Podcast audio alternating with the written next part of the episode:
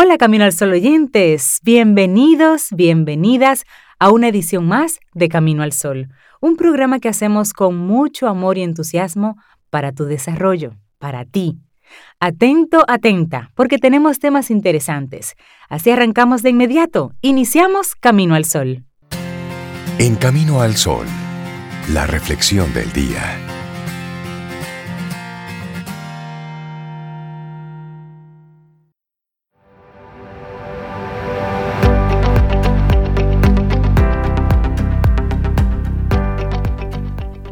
Seguimos con frases también aquí en Camino al Sol y esta viene de Charles Thompson Rees Wilson, un nombre un poquito largo, y dice, nuestra conducta es la única prueba de la sinceridad de nuestro corazón.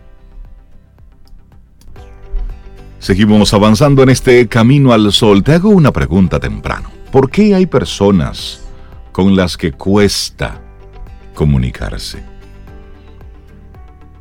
¿Por qué es tan difícil hablar con algunas personas? ¿Por qué a la mínima se enfadan o entienden lo que les parece? Hay muchas causas que explican estos comportamientos y es lo que vamos a estar conversando en nuestra reflexión para esta mañana. Yo no sé por qué Sobe se ríe, de verdad. No tengo idea.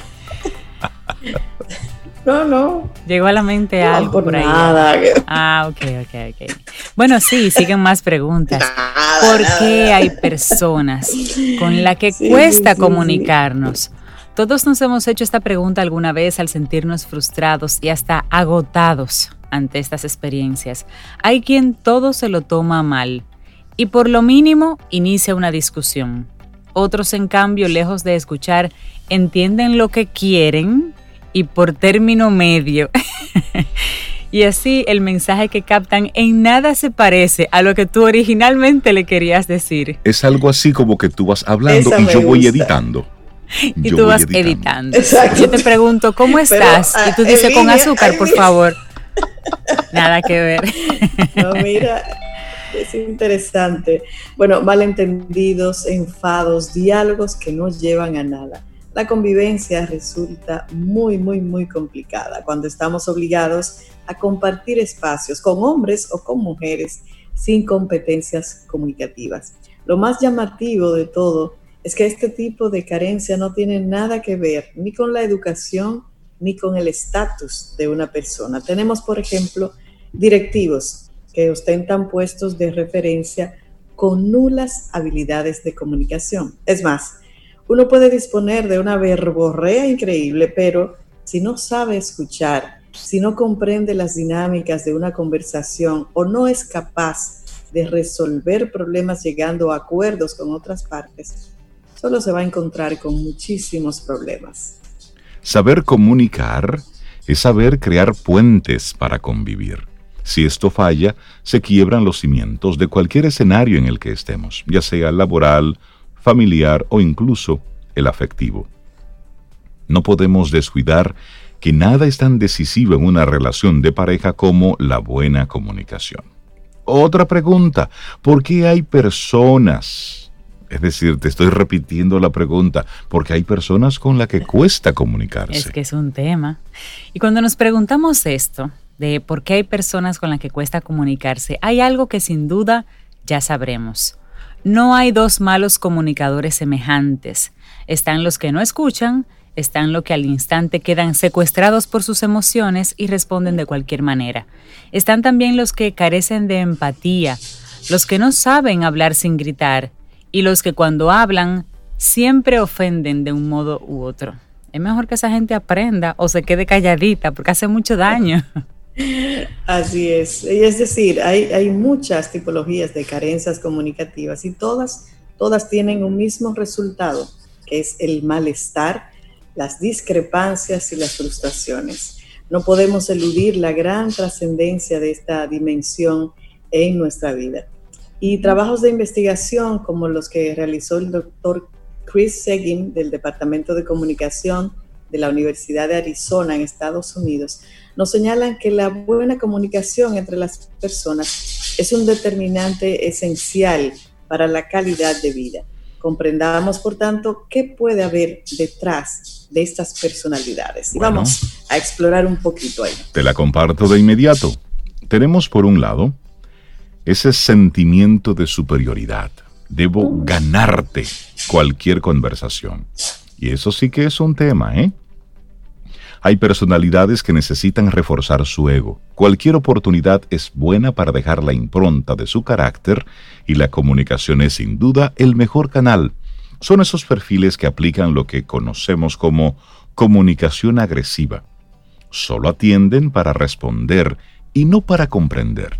El objetivo es ofrecer un razonamiento superior, una opinión más buena o un argumento desafiante. A menudo, cuando estamos hablando con alguien que no deja de manifestar su intento por deslumbrar y demostrar superioridad, nos sentimos heridos y también menospreciados. Eso es terrible. Bueno, otro estilo, digamos, el solo importo yo. Conversaciones que se convierten en monólogos. Usted está hablando conmigo, pero se está hablando solo. Hemos hablado de la... Exactamente, hemos hablado de la, comunicación agresiva y ahora vamos a definir otro mecanismo similar que tiene que ver más bien con el narcisismo pasivo y encubierto. En este caso, no se manifiestan conductas comunicativas violentas per se. No, se busca ser superior a otros.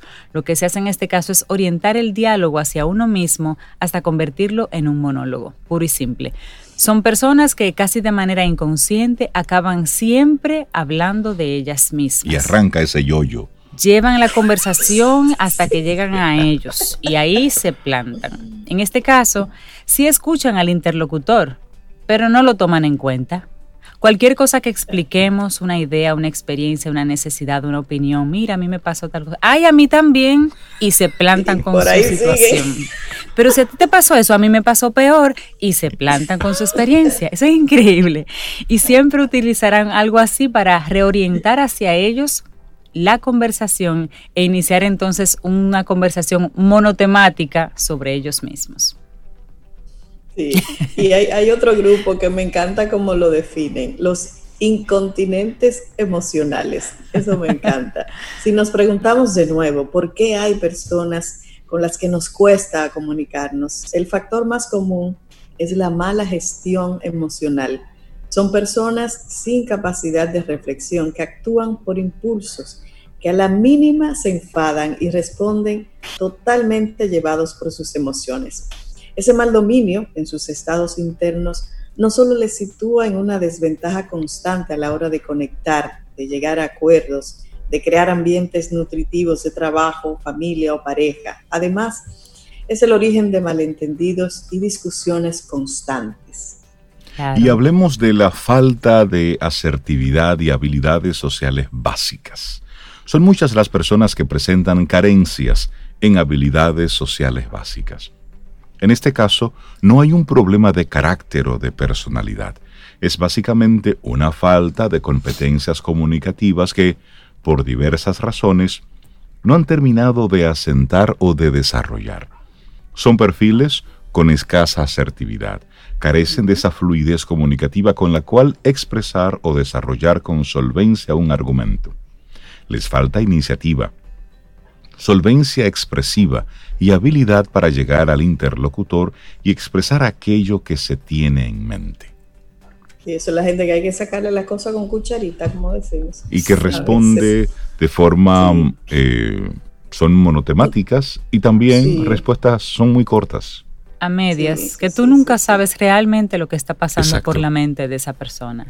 bueno, y cuando nos preguntamos por qué hay personas con las que cuesta comunicarse, que ha sido la frase de toda esta reflexión, hay una razón que no podemos descuidar tampoco, la frialdad emocional, la falta de empatía e incluso la falta de interés. No podemos descartar cualquier dimensión. Hay quien sencillamente no desea hablar con nosotros y se muestra frío y también esquivo. Esto puede darse en una relación de pareja que ya va a la deriva, pero puede darse también en el ambiente laboral, donde si yo te digo algo, creo que tú quieres mi posición en el trabajo, por ejemplo. Sí, es difícil.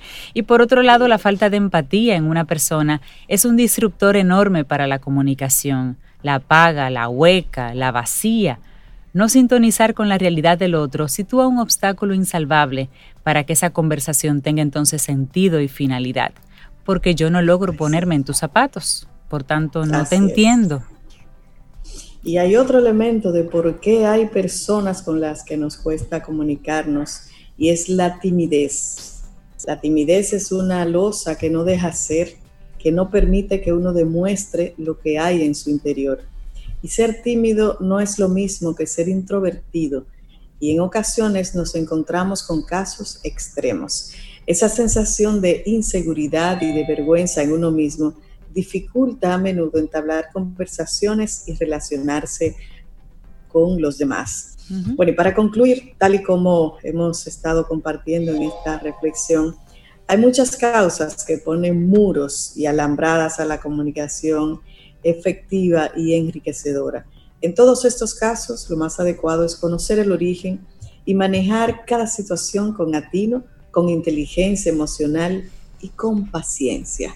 Sé que vamos a tomar eso en cuenta. ¿Por qué hay personas con las que nos cuesta comunicarnos. Y también es bueno hacerse la pregunta, ¿qué tan fácil es comunicarse conmigo? ¿Cómo yo gestiono mi comunicación?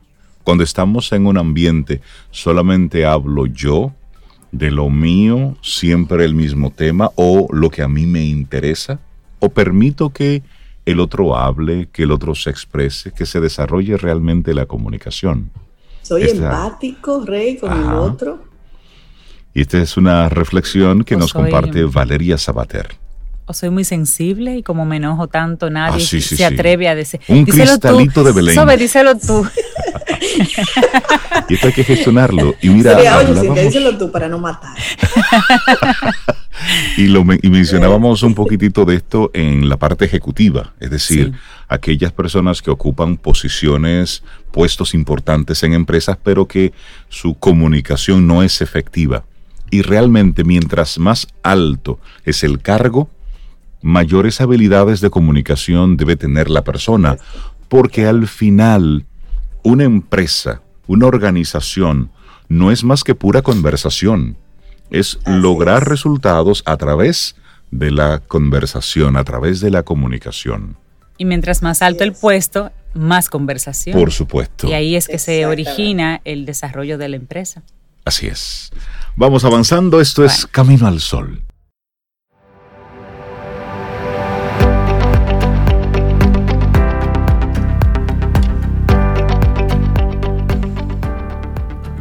En la vida aparecen personas de alguna parte que te marcan la existencia.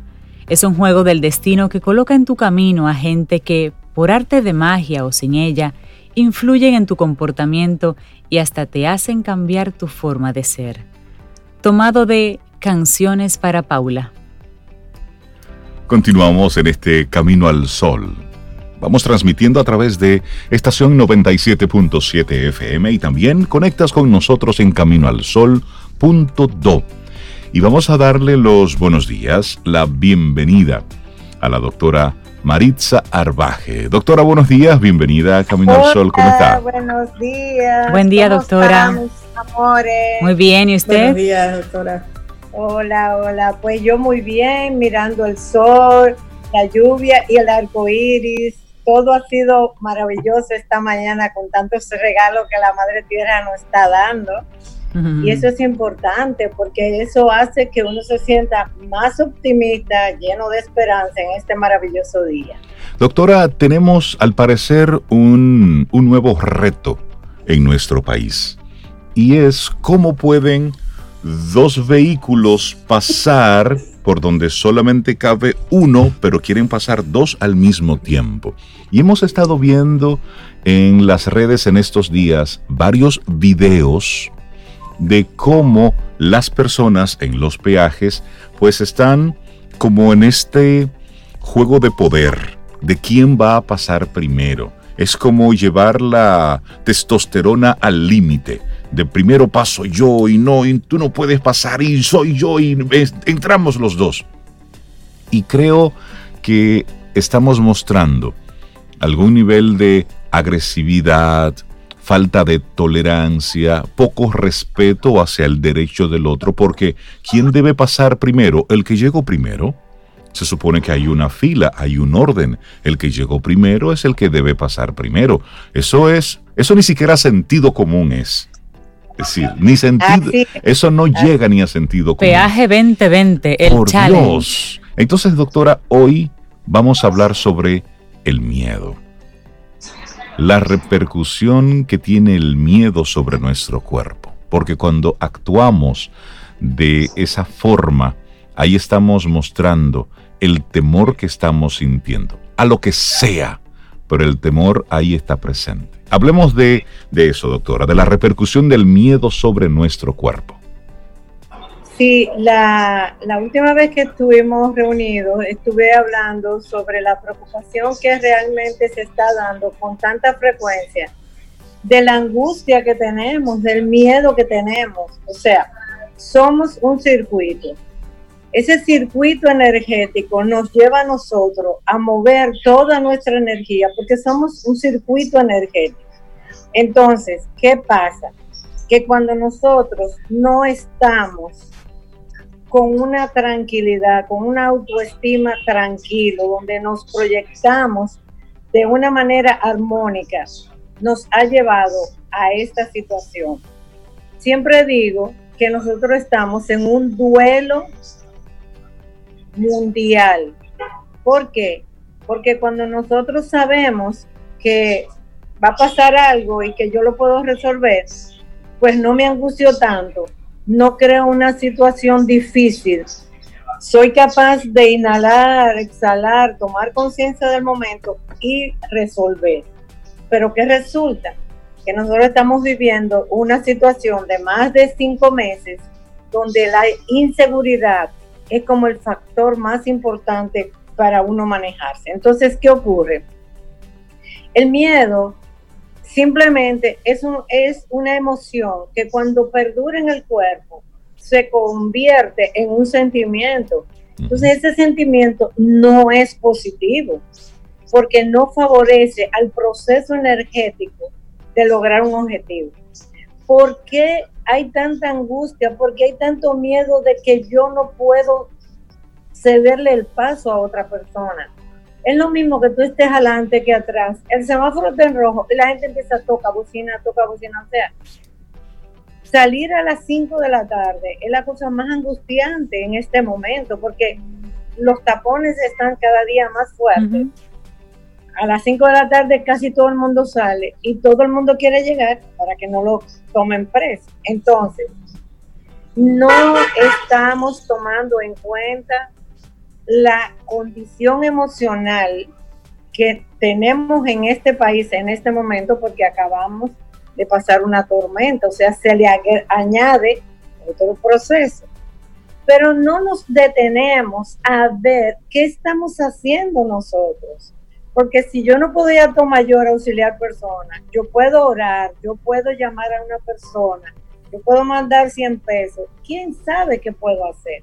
Pero no es como una desarmonización y no estamos tomando en cuenta el daño que está haciendo eso a nuestro cuerpo. El sistema inmunológico emocional de nuestro país está muy mal. La angustia de hacerse la prueba que filas eternas.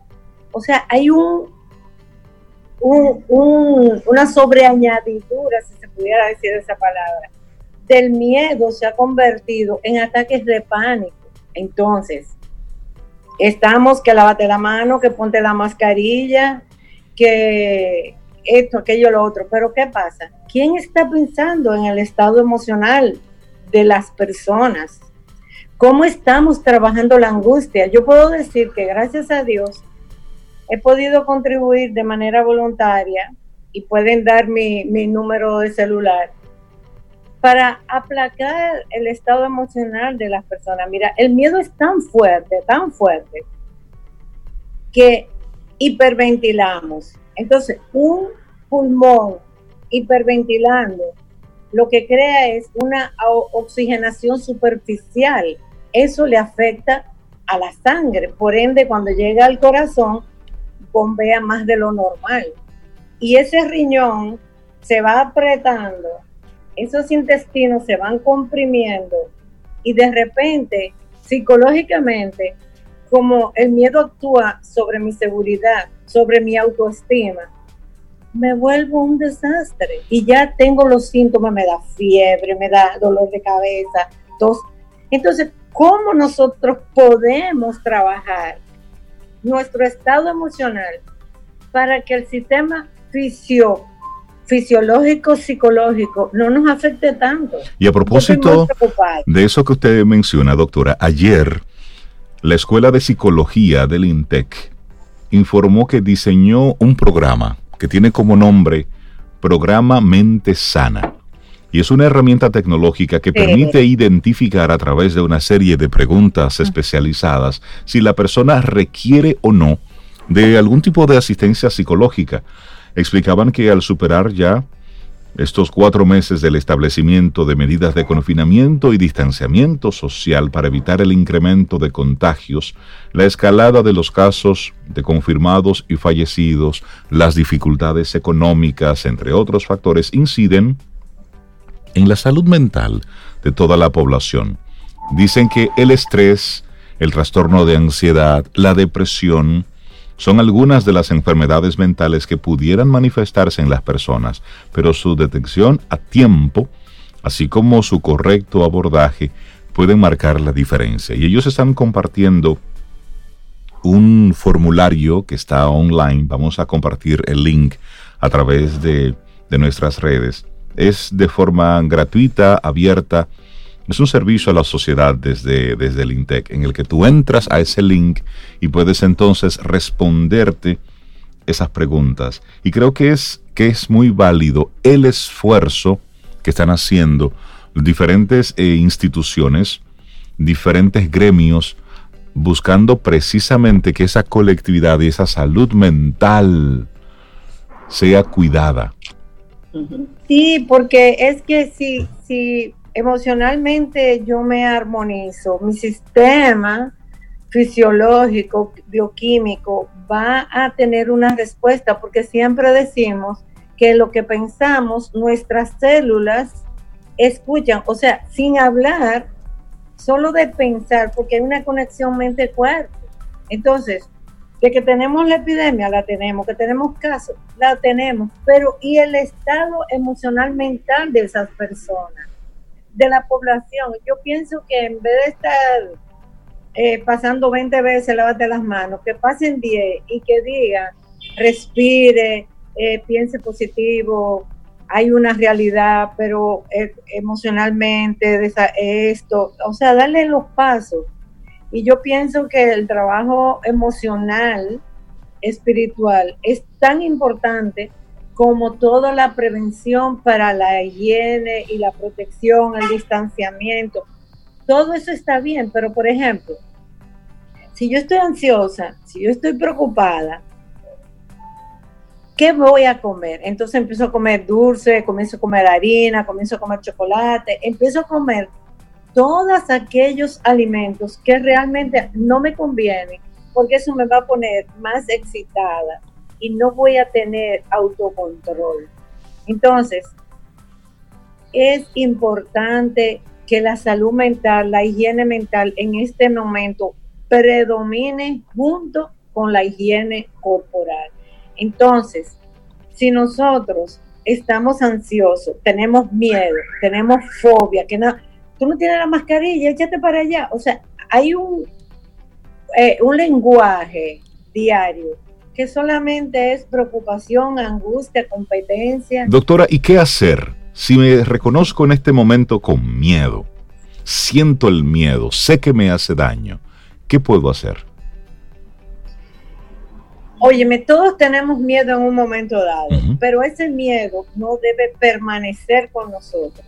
Entonces, lo ideal es que tomemos conciencia de lo que nos está pasando para que ese miedo no llegue al estrés y no llegue todavía mucho más ataque de pánico porque ya necesita terapia. Entonces, hay una técnica de respiración que usted se sienta, toma conciencia de su respiración, inhala profundamente y exhala lo más lento posible.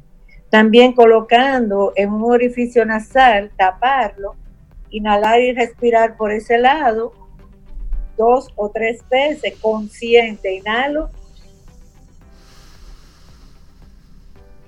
Aquí estamos haciendo el ejercicio con la doctora. ¿eh? Sí, sí, sí. Inhalo, exhalo y luego cambio al otro orificio para que podamos equilibrar nuestro cerebro y saber que aunque estamos en una realidad, podemos eh, tener control. Inclusive Buda decía que si había una persona en paz en medio de la guerra, la paz desaparecía. Entonces, eso es muy profundo, pero está muy interesante de que debemos llevar dentro de nosotros la armonía. Saber que hay una ansiedad no resuelta, por lo que tú decías ahorita, aislado, eh, nosotros somos muy sabrosos, nos gusta estar dando abrazos, besos, eso es lindo, pero vamos a manejar la expresión de nuestros ojos cuando tengamos la mascarilla y a llamar a nuestros seres queridos y darle una motivación simplemente, hola, todo bien, vamos para adelante, todo está tranquilo. Vamos a bloquear todos esos pensamientos negativos que nos invaden y que son reales. Entonces, debemos de ver cómo no perdemos el control. Hay una angustia, hay una situación, entonces controlarnos dentro de lo que podamos, respirar hondo y pensar qué me conviene, si debo actuar o si no. Porque una de las cosas que crea la violencia es cuando yo pierdo el control de mí mismo, porque el miedo es tan fuerte que o salgo corriendo o me paralizo. Es como la, la actitud que asume el ratón cuando se siente acorralado como no tengo para dónde coger, bueno, pues te brinco. Entonces, es, posible que muchos estén sintiendo algo así, doctora. Para ponernos en contacto con usted, para llamarla, para escuchar esas palabras así de calma o de enseñarnos a respirar, ¿cómo la gente se pone en contacto con la doctora Marit Sarvaje? Estoy en la disposición al 809-705-0979. Por favor, eviten las harinas, los azúcares, los refrescos, nada que te estimule el café en cantidad de una taza al día es suficiente. Y sobre todo, hidratarse bien. Doctora, el café de camino al sol temprano en la mañana, ese sí. Un momento, sí. No, no, no, no me diga eso, doctora. Yo puedo negociar cualquier otra cosa. Mire, Como decimos en Isimao, vea, vea, cualquier otra cosa. Vea, mire, vea. Después del café, un vaso de agua, Zoe. Mi, mi primer café con el sol, conversando con mi Padre Sol y dándole las gracias por el milagro de este día. Por eso siempre digo, Rey, te amo. Muchachas hermosas, la amo. Hoy, porque yo no sé si mañana no estaré aquí. Y entonces, ¿por qué no poder expresar? Porque eso me ayuda a mí y ayuda a los demás. ¿Cómo tú estás? súper bien. Ay, te sacaste el premio, te, te buscaste marido. No, yo estoy bien. Estar bien es una decisión. Claro que sí. Es, una... actitud camino al sol. Doctora, que tengo usted un excelente día. Cuídese mucho. Un abrazo, doctora. Qué bueno verla. Igual para ustedes. Bendiciones y gracias, gracias, gracias. Un abrazote. La despedimos con música. Comienza camino al sol. Estamos iniciando nuestro segundo bloque Camino al Sol a través de estación 97.7 FM. Muchísimas gracias por conectar con nosotros. Te recuerdo nuestro número de teléfono de WhatsApp 849-785-1110. Escríbenos preguntas, comentarios, comparte contenidos que quisieras que nosotros repliquemos por aquí por Camino al Sol. Bueno, pues todo eso es bienvenido. Coproduce con Camino al Sol. Mire, puedes escuchar este programa y otros programas y otros contenidos también en caminoalsol.do. Ahí entras y encuentras muchísimas cosas que hemos preparado y colgado con mucho cariño para que te entretengas por un día y dando vueltas y escuchando Camino al Sol Radio, que es ese acompañante que después de las nueve puedes tener ahí y escuchas frases, canciones, muy buena música, modestia aparte. Y es como estar en la compañía de Camino al Sol por el resto del día. Bueno, y una persona que, que vibra y que tiene esa energía de Camino al Sol. Llega hasta aquí. Isaías Medina. Él es nuestro coach ejecutivo, financiero, personal, ventas, deportista, eh, ventas, de buen ánimo, nos hace caminar sobre candela, ay Dios mío, de, todo. Isaías Medina, ah, y hasta vende casas y edificios y todo eso. Isaías Medina, buen día, ¿cómo estás? Hola Isaías. Buenos días, gente linda, pero mira, tú me definiste prácticamente como una navaja suiza. Algo así. Mira, te va bien ese nombre, navajita suiza, te vamos a decir ahora. caray, sí. Con el cuchillo en la boca, pero lo tuyo navaja, así como tiene varias. Caray, yo cuando muchacho quería ser el hombre del renacimiento. Bueno, ya nos estamos acercando, sí. Por la edad más que por el conocimiento. Miren, señores, qué bueno, qué bueno estar con ustedes y, y siempre felicitarlo por que ustedes han sido sostenidos, predicando con el ejemplo ahí sobre la actitud que hay que tener en esta vida, esto que llamamos vida, que parecería que es un gran laboratorio. Laboratorium en, en latín, que significa, ustedes saben, ¿verdad? Laborar, es decir, trabajar y orar. Eso es laboratorio. Sí, esa es la esencia de esa palabra. En fin, pero esa es la vida, parece un gran laboratorio y ustedes han sido como consistentes con eso que ustedes vienen diciendo durante seis años. Ya te ah, ocho, ¿verdad? No, no, ocho, seis, ¿qué pasó? Ocho. No, ocho. Ocho años, mamacita. Ya ustedes saben decir mala palabra. ¿sí? Apaguen los micrófonos. Ocho años saben de todo.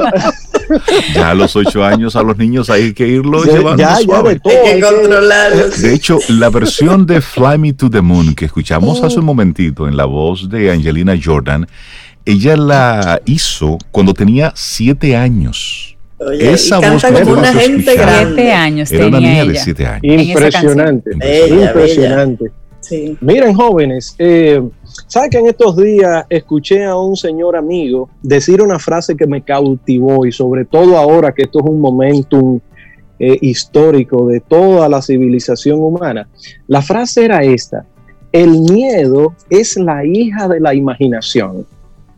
Sí, es decir, mm. hay, hay, un aspecto del miedo que nos hace a nosotros reconvenir de que hay que actuar sí o sí, sí para que el barco no se hunda y nosotros con ellos o nuestras familias con ellos. ¿sí?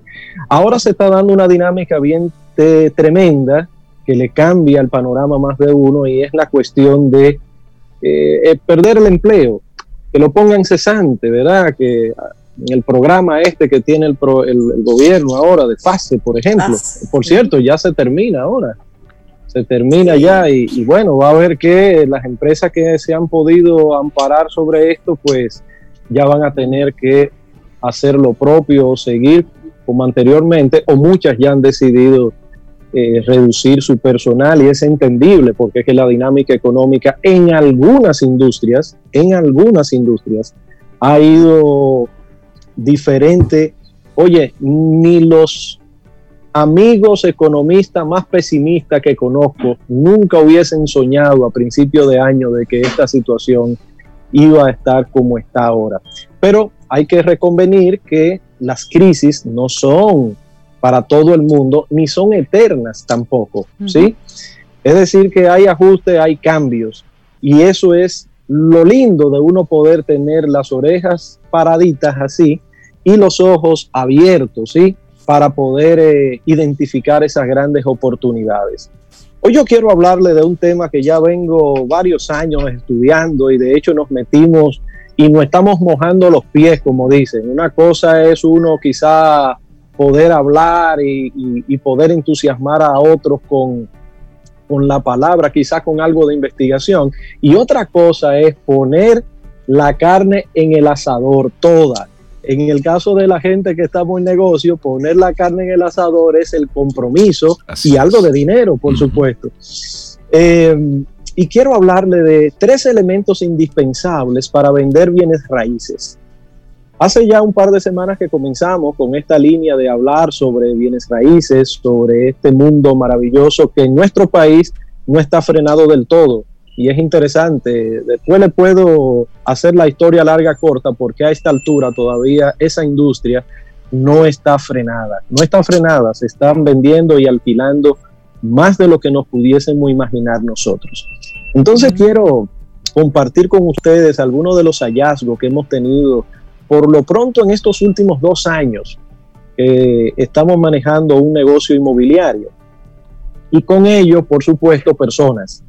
Porque el negocio inmobiliario, dependiendo del lugar donde tú lo puedas hacer, tiene seis vertientes. O tú puedes quedarte en el mundo del agente inmobiliario como tal, alquilar y vender, o te puedes meter en el negocio de la administración de propiedades. Es un mundo, señores, muy complicado, por cierto, para hacerlo bien y ganar dinero de él. Pero también tú puedes meterte en el mundo de la inversión. Ya necesitas un dinero interesante para poder comprar, ¿verdad? Y poder hacer de eso un negocio como tal. Luego está también la, la posibilidad que tienen muchos, en este país no se usa mucho, pero sí hay dos o tres personas que conocemos que lo hacen, que es el rediseño y remozamientos de propiedades para luego revenderlas. Con un plus, con un margen, sí, es muy riesgoso, obviamente hay que tener un olfato muy fino para identificar a qué precio comprar, la inversión necesaria para ponerlo en el punto y poder entonces ponerle un plus, un margen y uno ganar dinero. Por supuesto, eso hay que hacerlo de manera amplia, no es solamente una, porque el proceso entre comprar, ajustar y vender toma meses. Y por supuesto, la más típica y donde mucha gente, sobre todo si son ingenieros e inversionistas, por supuesto, invierten, es en la construcción. ¿sí? La construcción, muchos constructores pues saben eh, de construir, construir, diseñar, arquitecto y todo eso, pero obviamente que necesitan complementarse con los vendedores. Y ahí es donde estamos, los que estamos metidos en este ambiente de las ventas, ¿sí? ya sea vender, eh, o alquilar, como le decía, que es el agente inmobiliario típico. Entonces, he descubierto en estos dos años que estamos metidos, pero hasta la coronilla en el negocio inmobiliario. He descubierto que hay tres elementos que parecerían obvios, pero que dentro de esa obviedad no se repara en ellos, porque parece que están dadas las condiciones y, y bueno, la gente camina ¿verdad? Es decir, la gente llega a la casa, un muchacho, y come la comida, pero no sospecha cuál fue todo el proceso que hubo que pasar los padres para conseguir el dinero, cocinar y tener esa comida. Bueno, pues el muchacho a veces muy inconsciente. Bueno, pues muchos de nosotros que estamos metidos en los negocios, a veces somos inconscientes de lo que está detrás. Podemos tener o no éxito, pero a veces se nos pasa la, se nos va la guagua con, con esto de qué es lo importante en algunas industrias. Miren lo que he descubierto. Número uno, esto parece una perogrullada, lo que voy a decir, pero se necesitan prospectos. ¿Quiénes son los prospectos? Una persona interesada que, te diga, Sobeida, mira, eh, tú tienes o me puedes conseguir por Naco, Piantini, y te da tres o cuatro sectores adyacentes alrededor, ¿verdad? Y entonces rápidamente tú le dices, oh, pero claro que sí, pero tú no tienes, pero tú le dices, claro que sí. Esa es la actitud, eso es lo que hay que decir siempre. Eh, es decir, tú no tienes inventario, pero tú dices, espérate, como el colmadero que alguien le, tú tienes pica pica ahí, y el tigre, sí, ¿y dónde está? Espérate, entonces va al frente, consigue una pica pica y se la ve. bueno, en el negocio inmobiliario eso es lo que sucede típicamente. Entonces, eso que parece una perogrullada, conseguir prospectos, la mayoría del que está dentro del negocio inmobiliario no genera suficientes estrategias, tácticas, actividades para tener un flujo regular de personas que lo estén llamando, de personas que le manden un WhatsApp, un Messenger, eh, un mensaje, lo que sea, diciéndole, mira, estoy interesado. Ahora bien, eso se consigue de manera natural si eres persistente en el negocio, pero dura demasiado tiempo para tú generar una fidelidad en grupos de personas que luego te digan, no, pero tú estás pensando en comprar algo, no, pero llámate a Reinaldo, llámate a Cintia, ¿verdad? Es decir, que tú generes un, ya una especie de marca personal donde las personas te identifiquen con calidad, donde te identifiquen con servicio, con una persona atenta que de verdad le va a solucionar un problema. Porque hay que entender esto.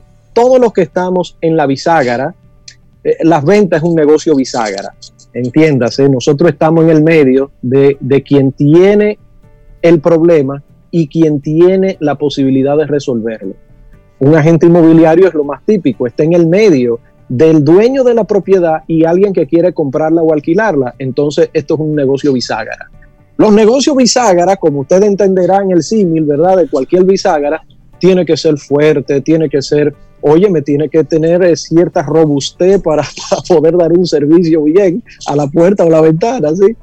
Salvo si son corredizas, esas no necesitan bisagra. Pero bueno, el negocio bisagra, como somos nosotros, necesitamos tener esa cualidad que es la segunda que le voy a decir, servicio al cliente. Óyeme, hasta la saciedad se ha hablado en todas las empresas, en todas las industrias, de qué significa servir al cliente. servicio al cliente se define como esa capacidad personal de ayudar a que otro resuelva su problema y usted comprometerse con ello. Desde una persona que recibe a alguien, vamos a suponer, en un lobby, antes le llamaban secretaria, ahora son asistentes administrativas o gerente de hospitalidad, le llaman, secretaria. Bueno, pero los nombres cambian, pero la esencia sigue.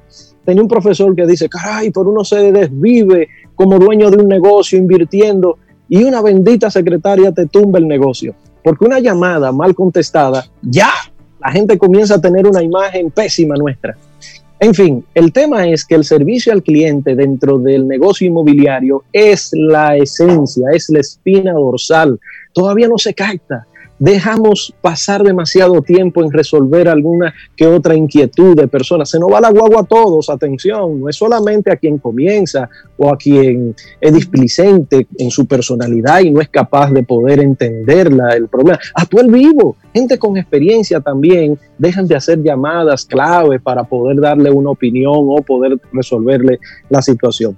Pero estamos hablando de algo que si la persona se siente, el, el agente inmobiliario, estoy hablando, si se siente todavía ofuscada con estas dos cosas que digo, es decir, prospectar, hacer que la persona me llame o, que o generar un nivel de fidelidad que en el tiempo la gente nunca se olvide de mí cuando vaya a pensar en esto de inmuebles, ¿sí? Y número tres, gente, ay caray, número tres, eso sí le da duro sobre todo a la generación anterior. No digo la nuestra, inclusive la nuestra, sí, si todo el que pasa de 40 a 45 años va forzado con esto. Marketing digital. Marketing digital. va forzado.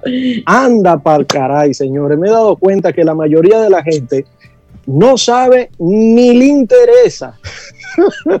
Entonces es tremendo esto porque resulta que ya las cosas cambiaron hace rato ya y no nos dimos cuenta. Tuvo que suceder esta situación calamitosa de esta crisis de salud a nivel mundial para darnos cuenta de que la tecnología es la clave de la economía actual. ¿sí? Así, pero eso tiene veinte y pico de años sucediendo, pero es ahora que se nos, cae la ficha de que esto es la esencia. Por ejemplo, hasta hace, voy a poner un tiempo, 10 años, todavía los grandes clasificados existían en nuestro país. Es decir, usted estaba, estaban desapareciendo hace 10 años, hoy por hoy ya no lo ve, ¿sí? que eran estas pequeñas revistas que venían en los periódicos, donde todo el mundo se promocionaba ahí de tengo, ofrezco, ¿sí? Los clasificados de periódicos pequeños de texto todavía existen, ¿sí?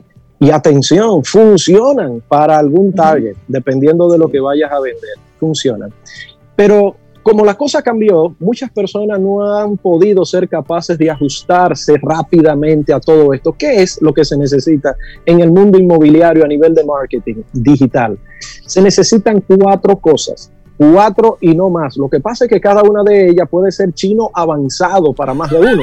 Y entonces es como que ofrécome, ay, ¿y ¿de qué tú me estás hablando, muchacho? Bueno, número uno, redes sociales. Y la gente solamente entiende como redes sociales el mandar la foto, el mandar el, el, te quiero, está muy el bien. Seguir, el seguir algún artista, alguien el like, sí, sí, sí. Pero las redes sociales es un medio, son plataformas diferentes todas. En, bienes raíces utilizamos básicamente tres. Hay una cuarta que debería usarse, pero no se usa suficiente. LinkedIn debería usarse, pero no se usa suficiente en nuestro país. Ya se usará. Ahora mismo lo que está en la palestra es Facebook, Instagram y WhatsApp. WhatsApp como el rey ahora mismo de la interactividad de bienes raíces. ¿Sí?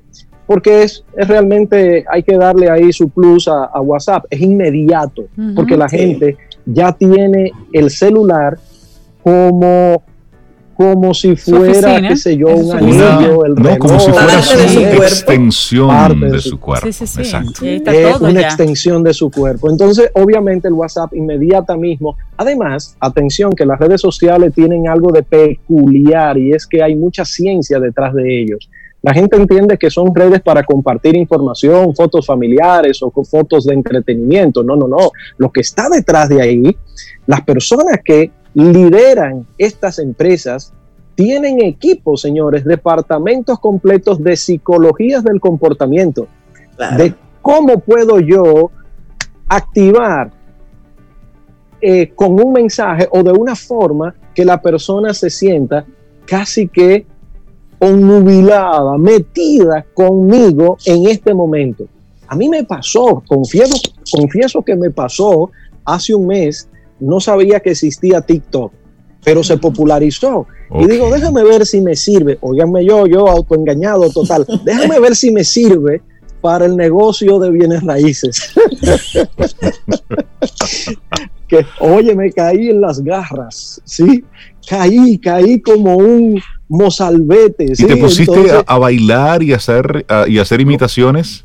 Por favor, no, no, no, solo yo veía nada más. Pero el tema es que arrancaba ahora, digo, déjame chequear cinco minutos, media hora se me iba en eso. Digo, no, no, no, no, no retro, Satanás, y borré eso.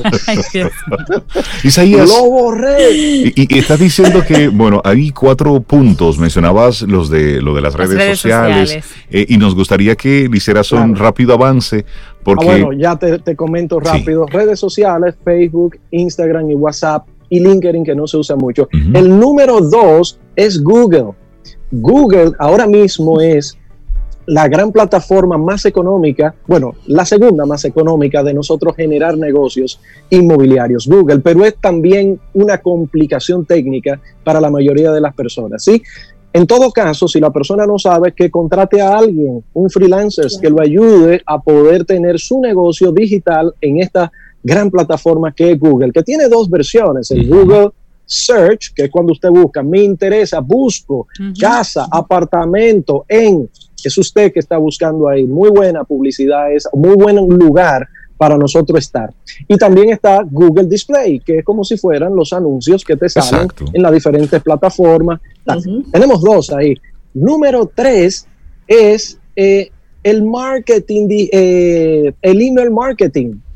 Email marketing, señores, es la forma más económica que nosotros tenemos para poder acceder a un grupo de personas y generar ventas. Finalmente, la número cuatro es un CRM. ¿Qué? ¿Con qué se come eso? Customer Relationship Management. Es el software, plataformas que nos ayudan a poder nosotros darle seguimiento continuo a toda la gente que nos han estado llamando y conectando con nosotros. ¿Sí? Sí ese es un helicóptero, ahí va el secretario tal. Eso. Isaías, en, en estos días de cambio, ¿eh? en estos días de, pandemia, mucha gente estará quedando sin empleo, mucha gente está quedando con esa ansiedad de vuelvo al, negocio, lo cierro, me votan. Bueno, es esta vía, o sea, los negocios eh, relacionados con esta industria que manejas, una opción para la persona que pueda entrar a a las ventas, por, ejemplo, a la intermediación. Por supuesto, este negocio inmobiliario, señor, es un negocio, es un negocio noble, es un negocio que cuando lo aprendes, es un negocio que cuando te imbuye de eso, hay, una cantidad de opciones que tú puedes especializarte dentro del negocio inmobiliario. Hay que formarse, ¿verdad? Que, hay que formarse, por supuesto. Esto no puede ser de que, mira, consígueme eh, no, está bien, tú podrías conseguir y hacer el esfuerzo y quizás vende, pero la idea no es vender ocasionalmente, sino generar un estilo de vida de esto que se puede hacer en este país se puede hacer, señor. Hay buenos profesionales, buenas experiencias en el negocio inmobiliario. Para conectar contigo entonces. Bueno, llámenos, señores, si quieren aprovechar algunas cosas que tenemos. 829-884-3600. 829-884-3600. Lo que nos deja son muchas tareas, muchas asignaciones, cosas por hacer. y eso es bueno porque eso da motivos. Isaías Medina, un gran abrazo. Cuídate mucho. Un abrazo, Isaías. Gracias. Gracias a ti. Abrazo a todos.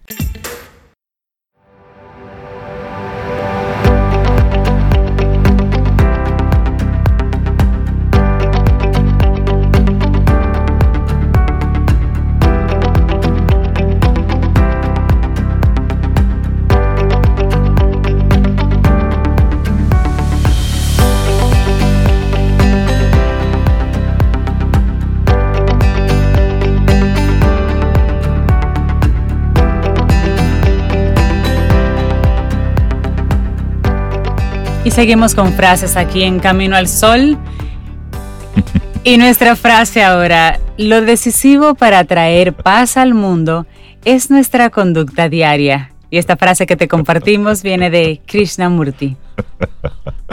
Nosotros seguimos avanzando. Esto es Camino al Sol. Vamos en este hermosísimo día y vamos a darle los buenos días, la bienvenida a, dos personas que me parece sumamente interesante lo que vamos a estar compartiendo. Por un lado, nos acompaña y le damos los buenos días a Patricia Burgos y por otro lado a Julio Monteagudo Vieira.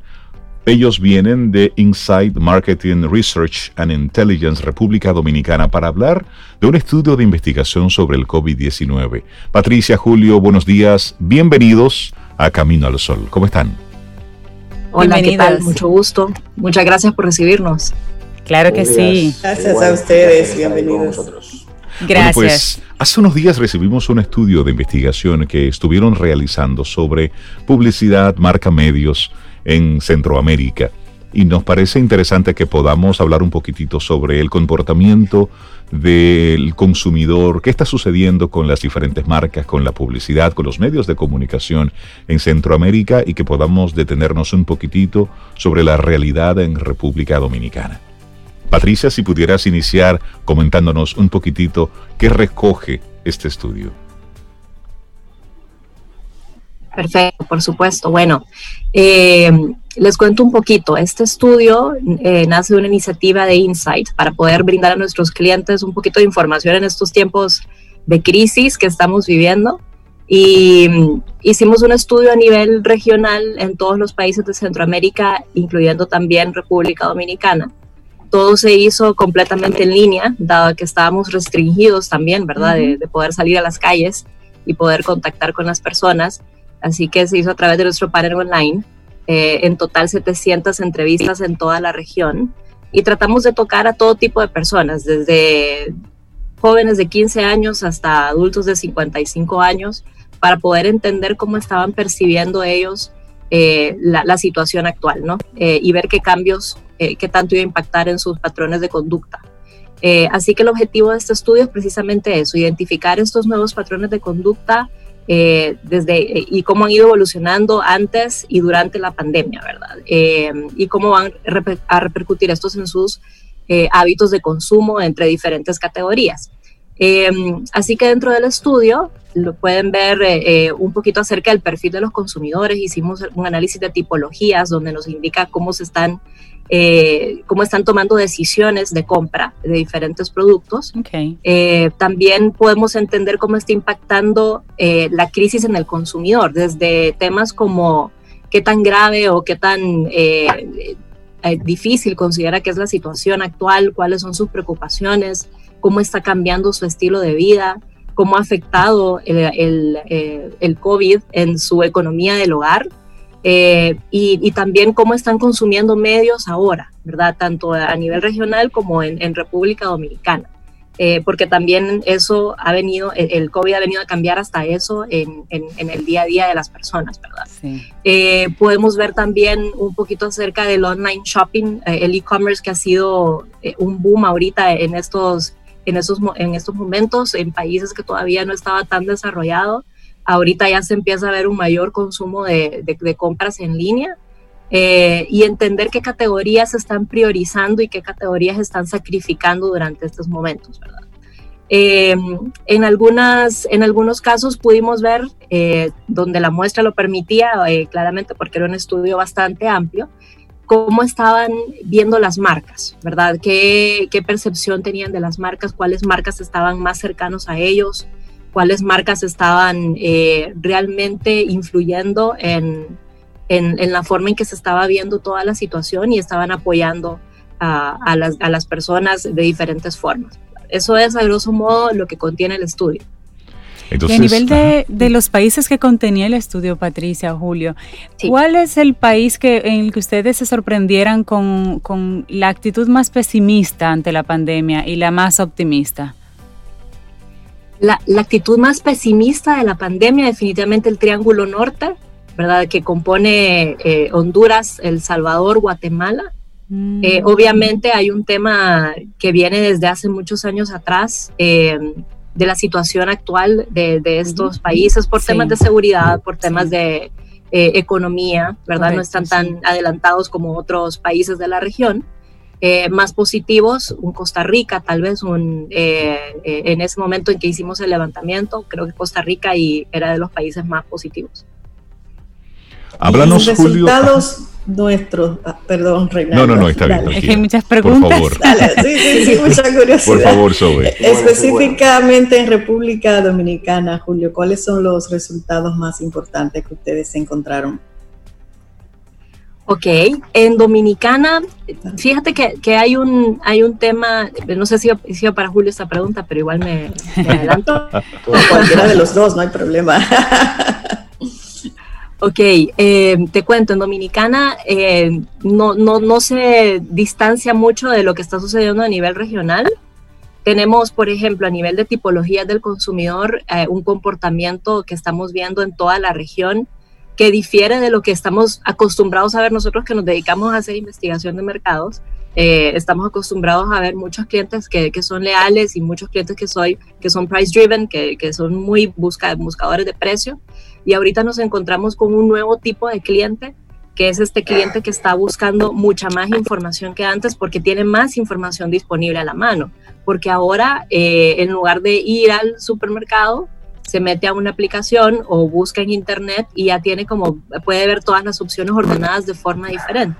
Entonces se han vuelto buscadores de información, eh, valoran mucho todo la, la opinión de otras personas, ya miran reviews, eh, entonces tenemos un, muy buen, un alto porcentaje de personas que están eh, formándose dentro de esa tipología. Eh, su percepción sobre la situación actual también es, es no difiere mucho de lo que vemos en otros países de la región.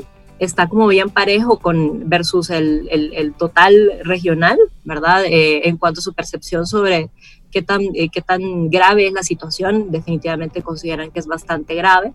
Y creo que donde hay mayor diferencia versus otros países es en, es en el tema de, de, las preocupaciones. Tal vez no, no, hay tan, no es tan fuerte el tema de las preocupaciones o el impacto económico que podría llegar a tener eh, la pandemia, pero sí hay mayor preocupación por temas como el contagio o la propagación o que vaya a tener eh, todas estas opciones de, de cuidado de salud eh, que, pueda necesitar, ¿verdad? Em, luego, ¿Qué otras cosas son interesantes en, en, Dominicana?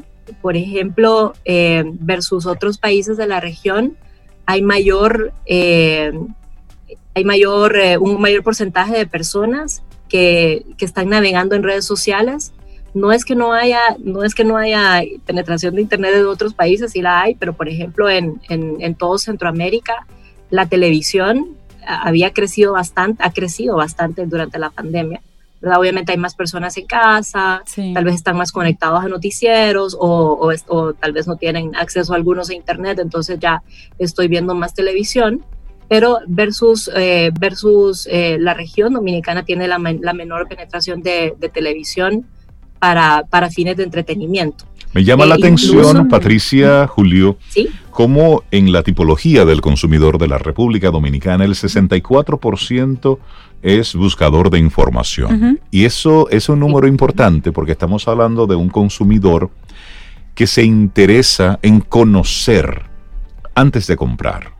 Es decir, ya el tiempo de esa compra emocional, de esa compra por deseo, por gusto, por capricho, como a raíz de todo lo que estamos viviendo, estamos observando mucha información. Y tú hablabas de, de medios, de cómo la televisión estaba ocupando de nuevo un momento eh, importante.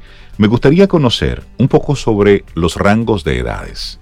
Siempre se ha dicho que son los jóvenes, que si los millennials son los que están más conectados, pero hablemos un poco de cómo a raíz de la pandemia se ha abierto o se ha cerrado la brecha de la edad y también de los géneros que están conectados y buscando información. Voy a apoyar un poquito con ese detalle que comentas, aprovechando. Eh, solo quería añadir eh, todo, lo que ha comentado Patricia y es, es, decir, lo que hemos visto en esta, en esta situación es que ha habido un cambio completamente, un, 180 grados de comportamiento del consumidor. Cuando nosotros mostramos estos datos, literalmente es un estilo de comportamiento, un estilo de vida con el que la gente ahora de pronto empieza a sentirse conectado, a sentirse a, a qué ha cambiado. De hecho, tú has hecho un comentario sobre un perfil que existe mucho en la cultura no solo latinoamericana a nivel general, que es el comprador impulsivo. Exacto. Era un perfil donde la gente se sentía asociado antes que esto y en esta situación prácticamente deja de, hablar de eso y empieza a ser muchas personas que eran compradores impulsivos, compradores por conveniencia o gente muy enfocada en el tema de selección por medio de por la decisión del precio. Eran los tres perfiles más fuertes. Los loyals era quizá el perfil del consumidor que ha cambiado menos, es decir, siguen siendo más creemos que los mismos porque también es un perfil muy alto económicamente hablando, es un perfil con nivel socioeconómico medio, medio alto, alto. Entonces, donde, hay, donde hemos visto ese cambio ha sido en ese segmento. Ha aparecido un comportamiento muy fuerte y Patricia explicaba perfectamente la razón. O sea, al vernos confinados, todos en, Latinoamérica, incluyo porque también resido en, en en esta parte del, planeta con vosotros, así que me comporto también, creo que entiendo perfectamente lo que está pasando desde hace ya años. Entonces, eh, esto ha sido un cambio radical en todas las generaciones, es decir, ya no existe, sí es cierto que hay generaciones que lo han absorbido más rápido, y de hecho en el estudio aparecen varias eh, valoraciones y, y métricas que indican como que la generación, obviamente, lo que llaman centennials, millennials, que son los más jóvenes, que ya han nacido digitales, se puede decir así. Bueno, no, no han nacido los millennials, pero bueno, lo han pillado desde muy jóvenes. Los centennials sí han nacido digitales. La generación X, que es la mía, tirando para eh, todavía no soy baby, boomer, a pesar de que alguno me lo quiera hacer creer, todavía no lo soy.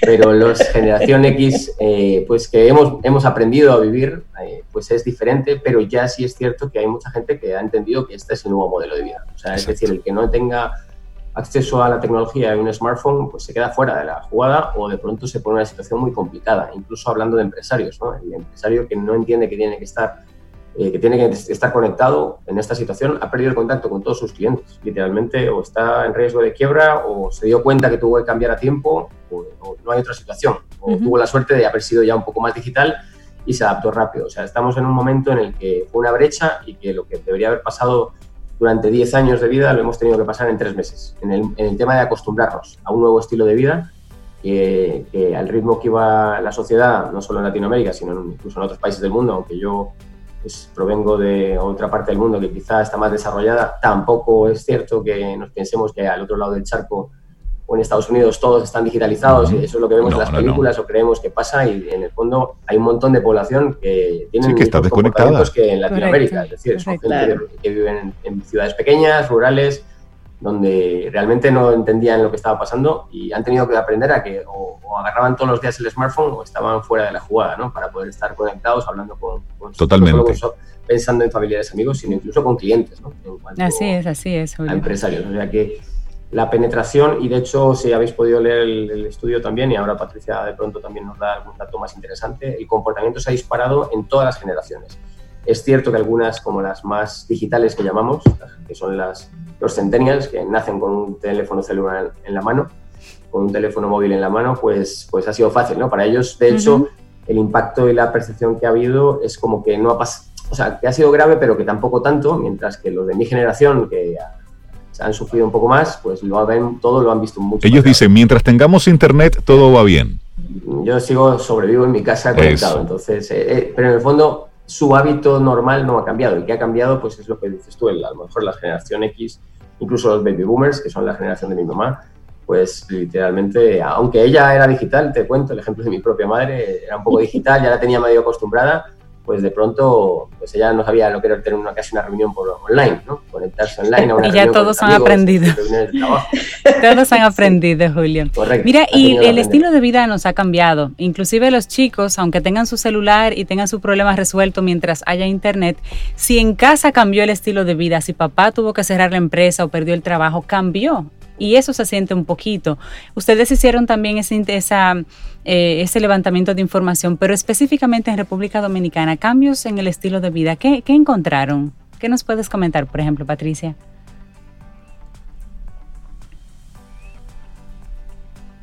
Perdón, estaba todavía en mute. Eh, sí, definitivamente hay un tema eh, que vino a impactar en el estilo de vida de todos y es el, y es el tema de, la cuarentena.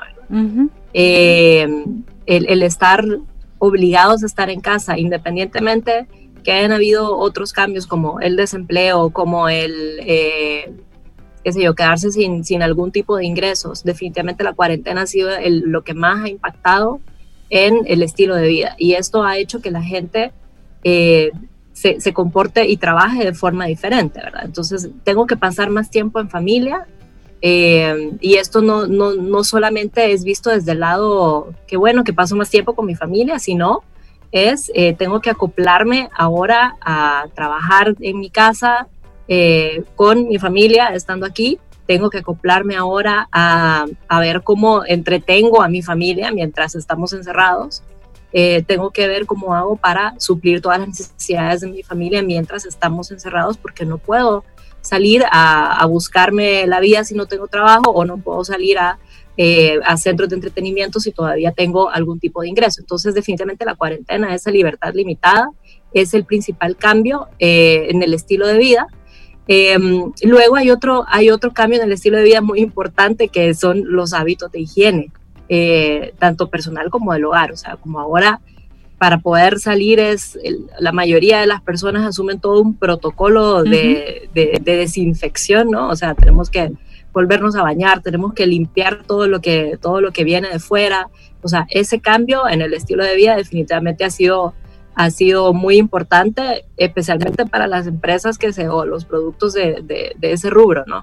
Eh, ha habido definitivamente un incremento en, en eso, versus otros países, Dominicana de hecho, eh, Dominicana y algunos países de, Centroamérica, como, como en Honduras, eh, donde estoy yo, eh, definitivamente las personas tal vez sienten que no, es tan, no, era tan importante en ese momento, tal vez no, no, tan importante, no tan importante, sino más bien que todavía no estaban acostumbrados a hacer todos esos protocolos y estaban en proceso de digerir todo lo que tienen que hacer para poder eh, mantenerse eh, libres de, este virus, ¿verdad? Entonces, eso también ha venido a ser un cambio eh, importante.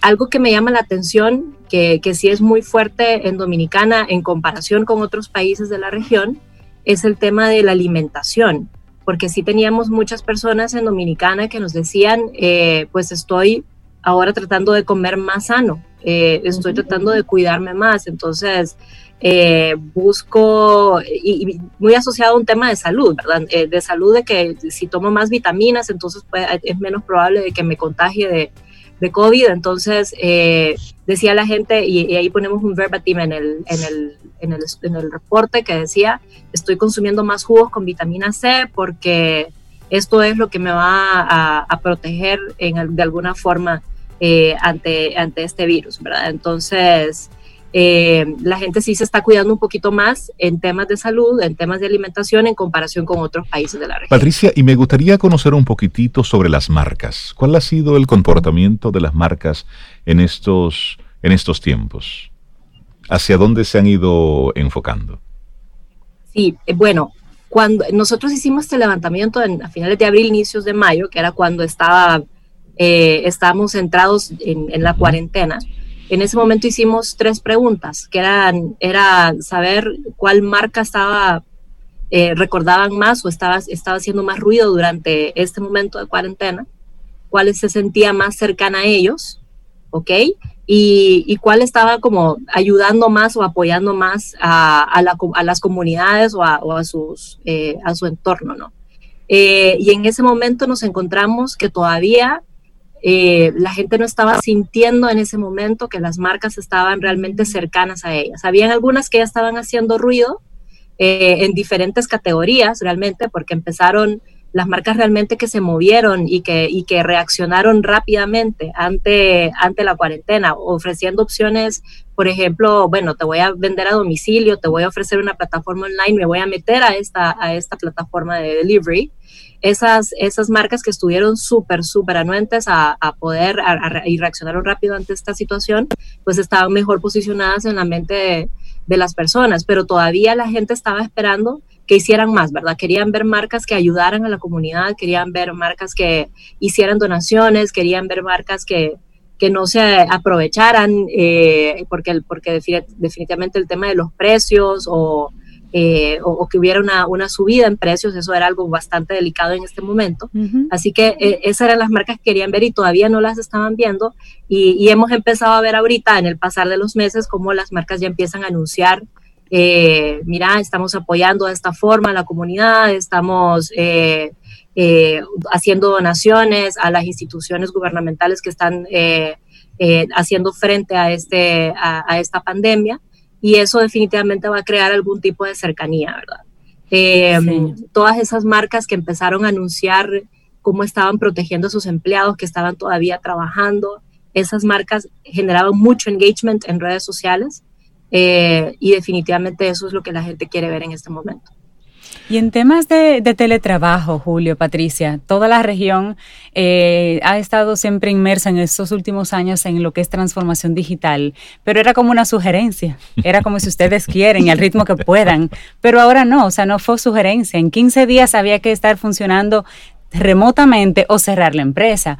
¿Cómo han visto ustedes estos diferentes países reaccionando a esa, modalidad de teletrabajo? ¿Les ha sido relativamente fácil o la verdad es que algunas economías se han desplomado precisamente por no poder moverse a esa velocidad al teletrabajo en su economía? ¿Cómo la ven? Voy a apoyar también ahí con ese tema. Eh, bueno, definitivamente eh, el proceso de cambio ha sido lento. Es decir, en todos los países hemos identificado un proceso de cambio tanto de las corporaciones un poco como del comportamiento del consumidor en este aspecto. han costado, ha costado que arranquen y ha sido un proceso lento incluso para grandes corporaciones con capacidades y recursos. Es decir, no solo hablamos de pequeños empresarios que quizá tenían menos recursos, no era todo dinero. grandes corporaciones. ¿El qué? No era todo por dinero. Correcto. Entonces, eh, hemos podido ver que realmente pues, tardaron en reaccionar dos o tres meses. Imaginaros eh, cómo eso impacta incluso en el funcionamiento de la operación, no solo de los negocios, sino de sus propios empleados. Es decir, ha habido empresas que tuvieron que suspender, grandes empresas que tuvieron que suspender a la mayoría de sus empleados. Por supuesto, pequeñas empresas que han tenido que acabar cerrando. Eh, pequeña y mediana empresa, pues el impacto ha sido, creo que, gravísimo en todos los países de Centroamérica y Caribe. Uh, pues lo vamos a ver poco a poco en los resultados. Quizás no sale todavía en las noticias, pero es cuestión de tiempo cuando empiecen a levantarse la manta que se vea la realidad de lo que ha pasado. O sea, es un tema que ha sido eh, muy complicado. Sí es cierto que mm, lo que hemos visto es una muy lenta respuesta de todos los... Eh, no quiero, yo no me quiero meter en temas políticos, pero sí en general de, de todos eh, los gobiernos y las grandes instituciones, porque en estos países no solo dependen las cosas de los gobiernos, el tejido empresarial, el alto tejido empresarial influye mucho y tardaron mucho en reaccionar. Entonces, al final eso es una cadena que, se ha ido conectando, que en la economía se conecta y que claramente ha impactado en, la fuertísima recesión económica que vamos a vivir, que se va a vivir en Centroamérica. El tema pues yo creo que también influye mucho el tema de la comunicación. Está relacionado con lo que comentaba Patricia de las marcas. O sea, eh, finalmente han reaccionado, pero tardaron en reaccionar. Tardaron en entender que esto no era una cosa de un mes que va a desaparecer y en un mes volvíamos a la normalidad. O sea, tardaron mucho en entender que esto es una cosa que iba a tardar dos, tres meses, que era lo que nosotros preveímos, y así está siendo. Dos, tres meses la situación grave, y todavía salir de esto nos falta pues nos falta, nos falta un meses, seis meses hasta final de año hasta el 2021 vamos a estar así es. Patricia decía que ustedes hicieron este levantamiento abril mayo pero es mucho lo que ha cambiado en el comportamiento en la misma situación en las condiciones mentales eh, aquellos que estábamos esperando un regreso a la normalidad en dos o tres meses. Nos estamos dando cuenta de que mm, falta un poquitito más. Entonces, ¿están ustedes ahora mismo en proceso, en gestión de nuevos estudios, nuevo levantamiento, nueva información? Sí, sí, de hecho, de hecho, bueno, te voy a comentar no solo por echarnos flores, pero acertamos. En mayo yo hablé con mi equipo y con Patricia. Ah, tranquilo, tranquilo. Esto es en vivo. Esto es en vivo. Entonces, eh, y pusimos, de hecho, eh, previmos, obviamente no teníamos una bola mágica, fue más que nada un poco de entender lo que estaba pasando, que estaríamos pasando la nueva normalidad pasados dos o tres meses, mínimo, pasando la nueva normalidad. A la nueva. Básicamente es lo que estamos viviendo. ahora mismo, eh, respondiendo también a, continuando un poco también la pregunta de Cintia, es realmente ahora la gente está empezando a teletrabajar de verdad. O sea, se está entendiendo que esto es el nuevo modelo y que voy a tener que estar teletrabajando, pues unos cuantos meses más, si Dios quiere, o bueno, o hasta final del, hasta el año que viene. Así Entonces, eso es un poco lo que estamos viviendo ahora. O sea, ahora realmente las empresas han reaccionado, o sea, te, hablo de empresas grandes, yo conozco gente en corporaciones en, Caribe y en Centroamérica, de hecho, en Caribe, en Dominicana, pues tengo buenos amigos que trabajan en empresas grandes y, y se han empezado realmente a montar su espacio de trabajo en casa en el último mes ahora en agosto, como quien dice. Julio, Exactamente, es decir, pasaron cuatro o cinco meses. Exacto, o sea, llevamos cuatro meses metidos en este rollo de la pandemia y hasta julio han empezado a decir, pues ya me voy a montar un sitio donde trabajar cómodo, como que va en serio. en la cama tumbado. Entonces, ese es, ese es un ejemplo de gente, te hablo de ejecutivos, ¿eh? no te hablo de gente. Es decir, ya, no, ya no quedan más series por ver, ya no tengo ningún libro pendiente que... trabajando, ya no tengo nada. Hay que trabajar. voy a trabajar de verdad. Trabajar. Bueno, para nosotros... Buenísimo. Eso, es un poco como respuesta graciosa, pero también a lo que comentaba Cintia. O sea, la gente está entendiendo en muchos casos, y esto obviamente influye en las grandes corporaciones. Por supuesto. la falta de rapidez que tuvieron en tomar la decisión. Es decir, Mm, en, nuestro caso, y aquí Patricia lo sabe, sufrió un poco mi, quizá el otro extremo. O sea, yo prácticamente inmediatamente dije a todos, señores, todos en casa, todos a partir de ahora nos ponemos eh, cómodos para trabajar, pero arregladitos, hay trabajo y así vamos a estar no se sabe cuándo. Pero eso fue una excepción quizá no eh, por circunstancias, por mi conocimiento un poco de las circunstancias adicionales, porque conocemos un poquito más gracias a nuestro negocio, pues sabemos más, entendemos quizá más cosas de lo que pasa en la realidad de los mercados pero la realidad general fue la otra, ¿no? Y te cuento lo del trabajo y eso obviamente ha impactado en esa cadena que os comentaba, que es la realidad que estamos viendo, una fuerte recesión que vamos a vivir. En Europa ya lo podéis ver en números, es una locura lo que va a pasar. Y aquí, pues entre comillas, se puede haber suavizado más, pero va a pasar.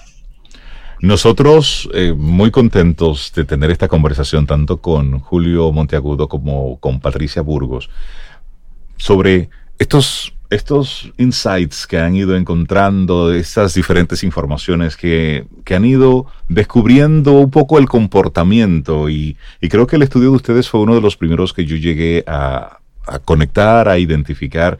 Me parece muy interesante todo lo que ustedes revelan en este, en este estudio de investigación sobre el COVID. Se va a hablar mucho sobre este 2020 sobre cómo cambió el comportamiento del consumidor, de cómo cambiaron también las marcas, de cómo toda esta dinámica ha ido cambiando. Por eso nos gustaría extenderles la invitación para cuando sigan ustedes recabando información y la tengan disponibles, pues podamos compartirla a través de Camino al Sol. Muchísimas gracias. Me gustaría, Rey, ver si está disponible eh, para las personas que estén escuchando el programa, si está disponible, donde pudieran conseguir el estudio. Sí, nos pueden escribir a, un, correo electrónico que es eh, la persona que se encarga de recibir todas las solicitudes. Eh, voy a intentar decirlo porque es un complicado a veces por lo largo, pero bueno, ahí luego me ayudáis. El correo eh, es asesoría, tal cual en español, arroba insight, como la palabra en inglés, I-N-S-I-G-H-T, todo junto, marketing, en inglés tal cual, y todo junto, C de casa A com.